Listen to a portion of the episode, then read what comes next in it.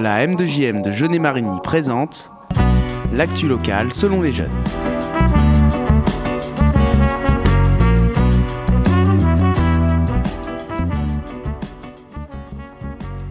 Bonjour à tous À l'antenne, Christine et Mathilda, nous serons présentatrices du jour. Nous nous retrouvons pour cette deuxième émission radio, l'actu selon les jeunes. Aujourd'hui, autour de la table, nous retrouvons en premier lieu l'agenda par Jade, Lucie et Sarah. Bonjour. Suivi d'une interview de l'association de Marc par Sacha et Marie, d'une pause musicale et de la suite de l'interview. Et pour finir, deux chroniques, une présentée par Jade, Lucie et Sarah et une autre de Johan. Sans plus attendre, nous commençons avec l'agenda de Jade, Sarah et Lucie. Cette semaine, à Jaunet-Marigny, la rencontre avec le lauréat du 9e prix littéraire du Val-Vert du Clin, un instant shopping de Noël et la diffusion du film Faïm à l'Agora. Le 22 novembre à 20h30, l'espace culturel de Saint-Léger-la-Palue aura lieu une rencontre avec Benoît Philippon, lauréat du 9e prix littéraire du Val-Vert du Clin, avec son roman Mamie Lucaire. Ce prix a été initié par les bibliothèques du Val-Vert. C'est un prix qui se tient tous les deux ans avec la volonté de promouvoir la lecture. Eh bien, oui, la lecture, euh, bien toujours. euh. Nous passons à Sarah. Le 1er décembre, de 10h à 18h, de nombreux exposants vous attendront pour votre shopping de Noël. Des maquillages pour enfants, nourriture, beauté et bijoux seront de la partie. Entrée libre à l'Agora de Jaunet-Marigny. Venez trouver vos cadeaux à glisser sous le sapin. Bien, merci Sarah. Nous allons passer à Lucie. Le mardi 3 décembre à 20h30, vous pouvez visionner à l'Agora Faïm, un film dramatique avec Gérard Depardieu, Isabelle Nanty et Assad Ahmed. Pour faire simple, c'est l'histoire d'un jeune migrant qui quitte son pays avec son père pour aller à Paris. Ils se battent pour avoir l'asile politique avec la menace de se faire expulser à tout moment.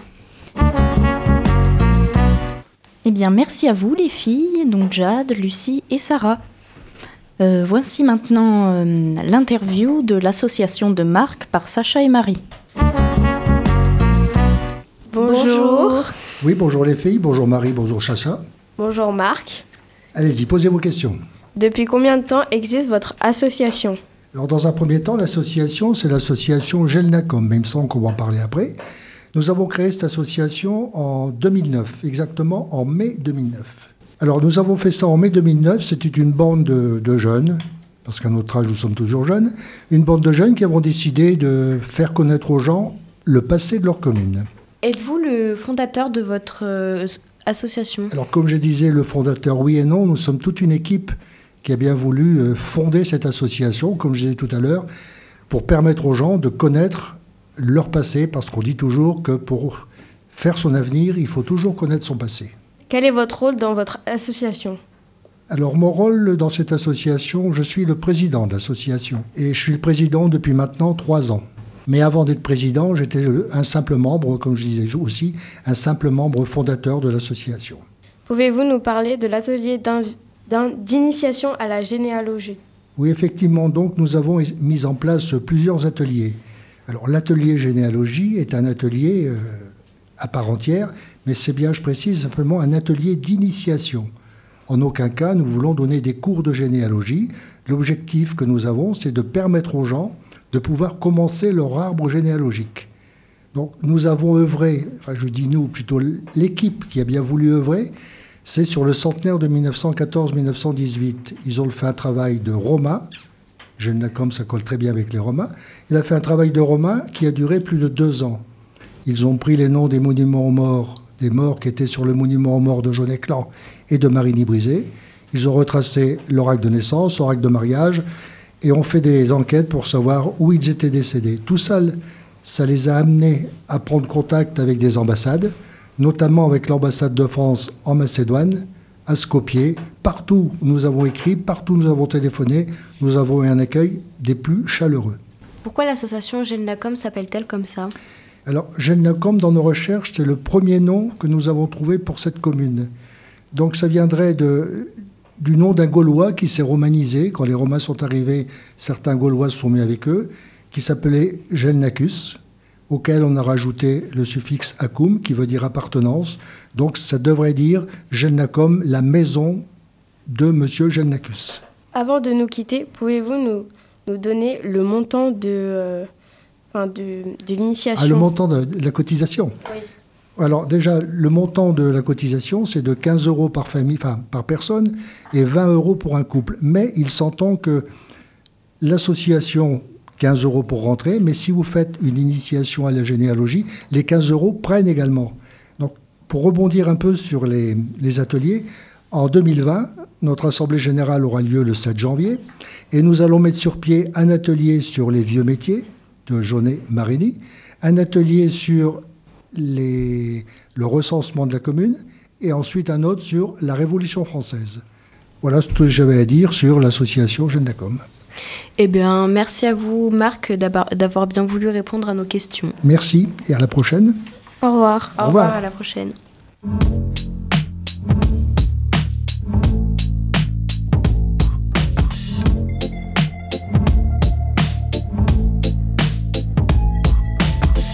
Wish I found some better sounds no one's ever heard. I wish I had a better voice that sang some better words. I wish I found some chords in an order that is new. I wish I didn't have to rhyme every time I sang. I was told when I get older all my fears would shrink, but now I'm insecure and I care what people think. My name's Blurry Face and I care what you think. My name's Blurry Face and I Wish we could turn back time to the good old days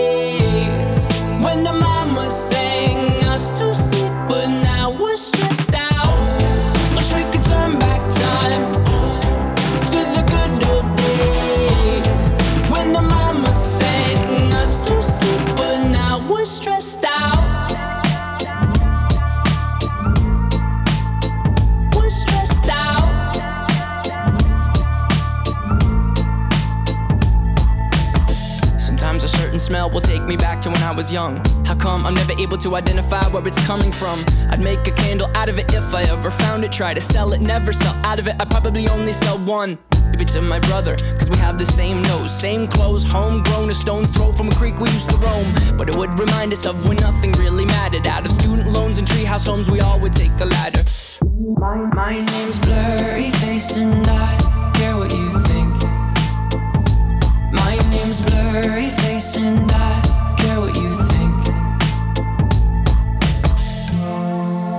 turn back time to the good old days when the mama sang us to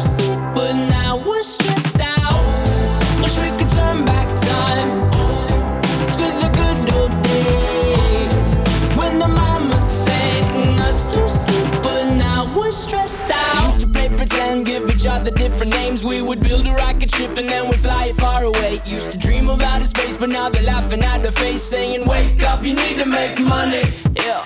We used to play pretend, give each other different names. We would build a rocket ship and then we'd fly it far away. Used to dream of outer space, but now they're laughing at the face, saying, Wake up, you need to make money. Yeah. Wish we could turn back time to the good old days when the mama sang us to sleep, but now we're stressed out. Wish we could turn back time to the good old days when the sang us to sleep, but now we're stressed out. Used to play pretend, used to play pretend, bunny. We used to play pretend, wake up, you need the money.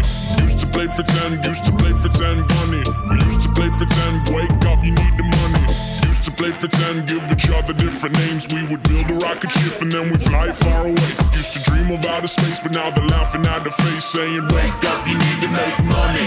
Yeah.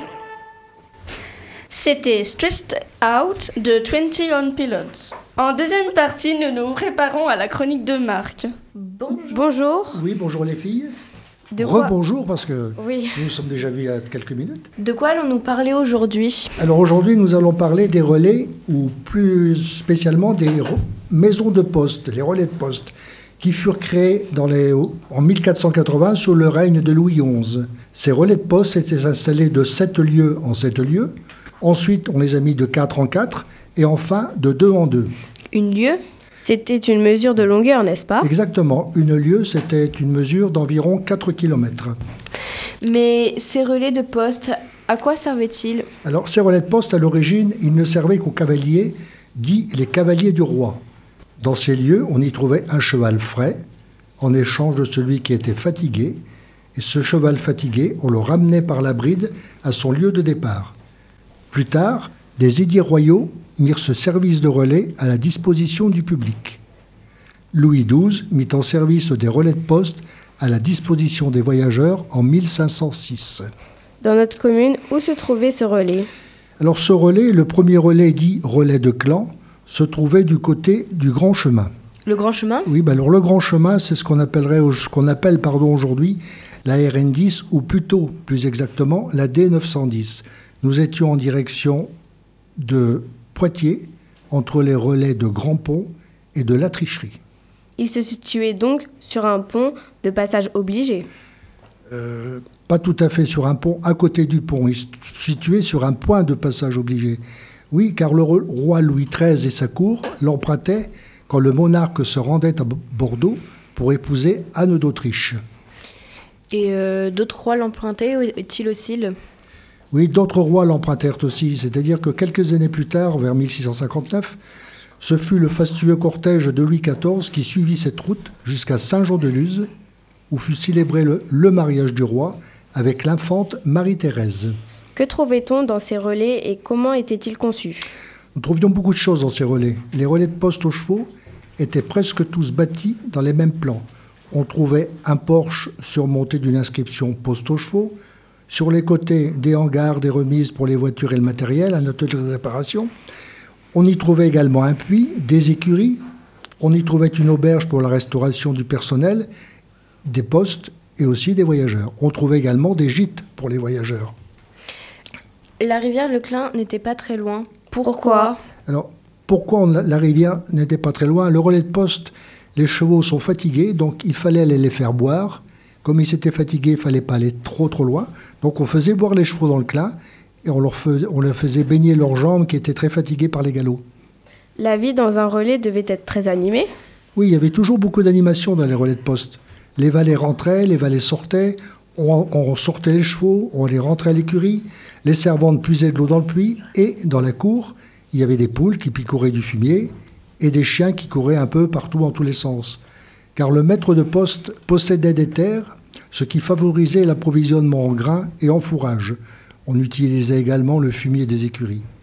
Au moment de la mise en service du relais de clan, il y avait quelques rares habitations ou quelques masures aux alentours, car c'était au bourg de Jolnay, à l'époque on écrivait Jolnay, qui se regroupaient, euh, où se regroupaient les notables tels que les nobles, le notaire royal, l'officier de gabelle, les avocats et les artisans.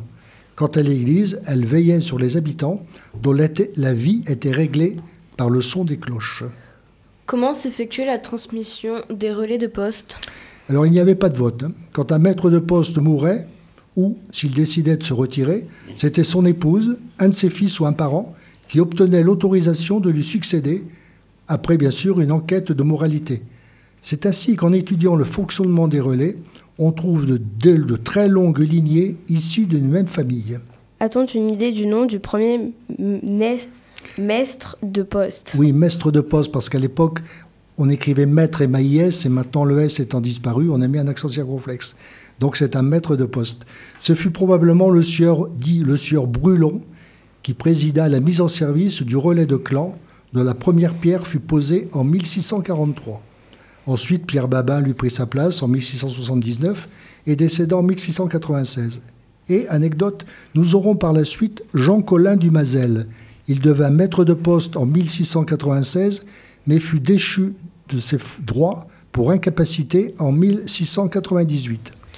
Incapacité ou appartenance religieuse? Alors, incapacité ou appartenance religieuse, nul ne sait, nous n'avons rien retrouvé, mais ce sieur Colin Mazel était peut-être un protestant, car chacun sait que depuis 1664, comme le mentionnait un arrêté du roi, ceux qui sont chargés ou employés au service public ne peuvent pas être d'autres religions que la catholique, apostolique et romaine.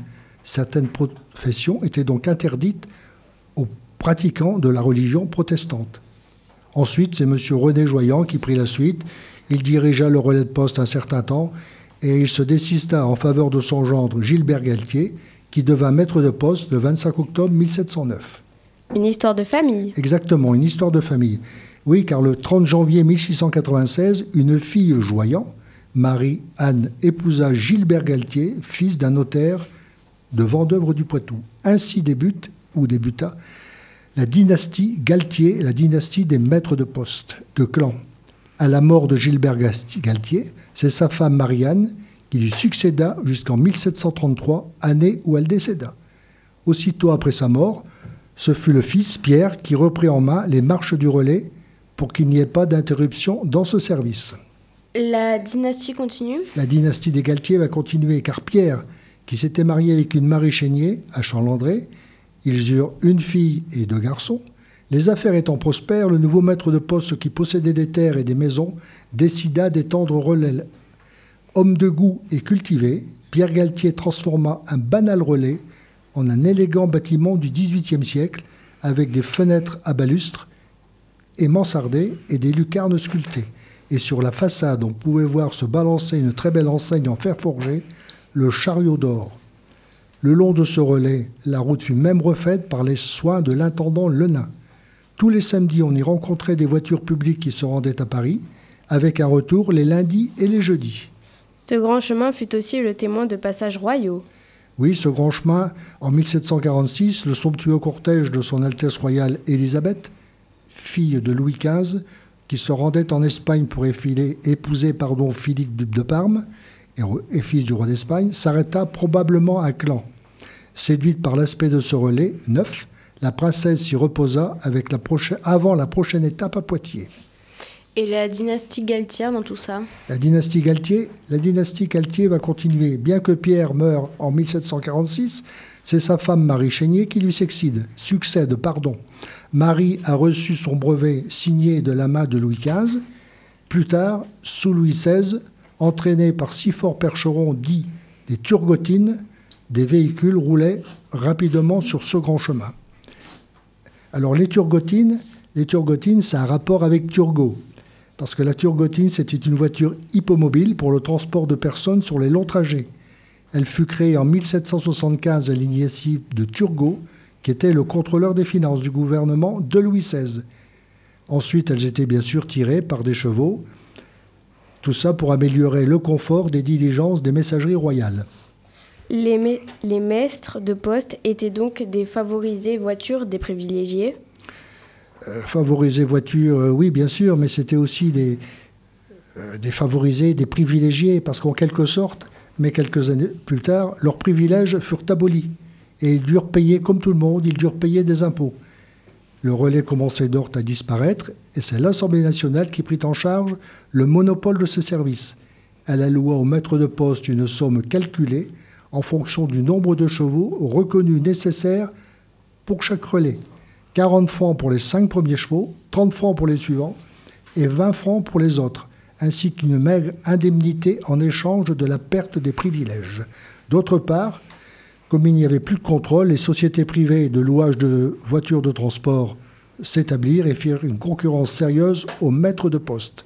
La réquisition des chevaux et de fourrage pour les armées mirent à mal les relais, peu importants, rendant leur situation critique, et certains fermèrent. Leurs avantages furent-ils restaurés? Oui, ils furent restaurés parce que devant cet état de fait, les maîtres de poste adressèrent à l'Assemblée nationale des pétitions demandant l'allocation et l'augmentation de leurs allocations qui devaient leur être allouées. Ils attendirent longtemps une réponse qui ne vint qu'en 1793, année où les maîtres de poste optèrent la restauration de leurs lettres de privilège. Et Madame Galtier dans tout cela Alors Madame Galtier, on peut se demander comment elle, elle avait bien sûr pris le relais de poste à la suite de son mari, Étienne. Et cette femme déjà âgée, on se pose toujours la question comment elle a pu assumer seule une importante charge, car il lui fallait autorité, compétence et courage. Nous arrivons donc à la disparition des relais. Oui, car sous le directoire, l'anarchie sévit partout dans le domaine des postes. Le personnel était indiscipliné, les voyages étaient plus régulièrement assurés, une grande insécurité régnait sur les routes. Les voitures étaient fréquemment attaquées. Les voyageurs étaient alors dépouillés de leur argent et de leurs bijoux. Parfois, les postillons et les conducteurs étaient tués. Il y a une petite anecdote qui dit que lorsque l'on sort de Jauneclan en direction de Châtellerault, la Grande Côte, on appelait ça la Côte de misère, car les bandits attaquaient les diligences, prenaient l'argent et emmenaient les gens à la Tour de Beaumont, à quelques kilomètres plus loin. Et on disait que arrivé à Beaumont 11h55, pendu à midi. Alors devant cette situation, le gouvernement décréta que le diligence serait désormais escorté par cinq militaires. Qu'en est-il aujourd'hui de ce relais? Est-il toujours visible ou a-t-il disparu? Ce relais, on peut toujours le voir. Euh, il est à la même place qu'à sa création en 1643. Il se trouve juste en face de la gare de Jauneclan, l'ancienne gare, et depuis 2008, il a été transformé en un ensemble locatif. Je vous remercie pour votre attention et à la prochaine fois. À la prochaine fois. À la prochaine fois, au revoir. Eh bien, merci à vous, Marc, et à vous les filles. Pour finir euh, cette émission, nous accueillons les deux chroniques, donc une de Jade, Lucie et Sarah, et euh, la deuxième de Johan. Donc euh, nous les accueillons euh, maintenant. C'est Johan qui va commencer sa première chronique. Bonjour, moi c'est Johan et je vais vous parler de l'Arena. La future salle de spectacle L'Arena de Poitiers, qui verra le jour aux portes du Futuroscope en 2021, sera une salle de 6000 places. Elle sera capable d'accueillir des événements culturels et sportifs. Elle sera construite au pied du Futuroscope. D'un montant de 51 millions d'euros, cette arena sera financée à hauteur de 26 millions d'euros par les deniers publics. Elle devrait tourner avec plus de 110 spectacles à l'année. Trois nouveaux pavillons et trois nouveaux hôtels viendront s'y ajouter d'ici 2023. Il y aura 3000 à 4000 places pour le basket. Pour assister à un événement ou à un concert, les tarifs varieront entre 60 et 70 euros maxi. Eh bien, merci Johan. À vous les filles pour votre chronique. Aujourd'hui, on va vous parler de la maltraitance infantile. Pour commencer, qu'est-ce que la maltraitante maltraitance faite aux enfants Cela se définit par toutes les formes de mauvais traitements physiques ou affectifs, de sévices sexuels, négligence ou d'exploitation commerciale. En outre, il peut nuire à l'état mental et physique de l'enfant. En 2016, les forces de l'ordre ont recensé 131 infanti- infanticides, dont 67 commis dans le cadre familial, sous les coups d'un parent ou d'un proche. Près de 4 sur 5 enfants avaient moins de 5 ans. La maltraitance est sévèrement punie par la loi entre 3 et 30 ans de prison, selon l'âge et les blessures de la victime. La maltraitance infantile est un vrai fléau car elle se fait sur les enfants de différents tranches d'âge. D'autant plus que cela laisse des traces, que ce soit physiquement ou psychologiquement. Cela peut impacter le comportement des victimes, les années suivantes durant leur croissance, leur adolescence et tous les apprentissages de la vie. Il est possible de voir un- une- en rediffusion le film La maladroite qui traite le sujet, passé hier soir sur TF1. Nous vous rappelons le numéro à appeler si vous êtes victime ou témoin de maltraitance, c'est le 119 appel gratuit. Eh bien, merci à vous les filles, merci pour euh, vos chroniques, merci à Johan. Ben, merci à Jade, Lucie, Sarah, Johan. Notre invité du jour, euh, Marc, avec euh, Willem et Justine en régie, ainsi que Antoine. Et on vous, vous dit, dit bye bye. La M2JM de Jeunet-Marigny présente l'actu locale selon les jeunes.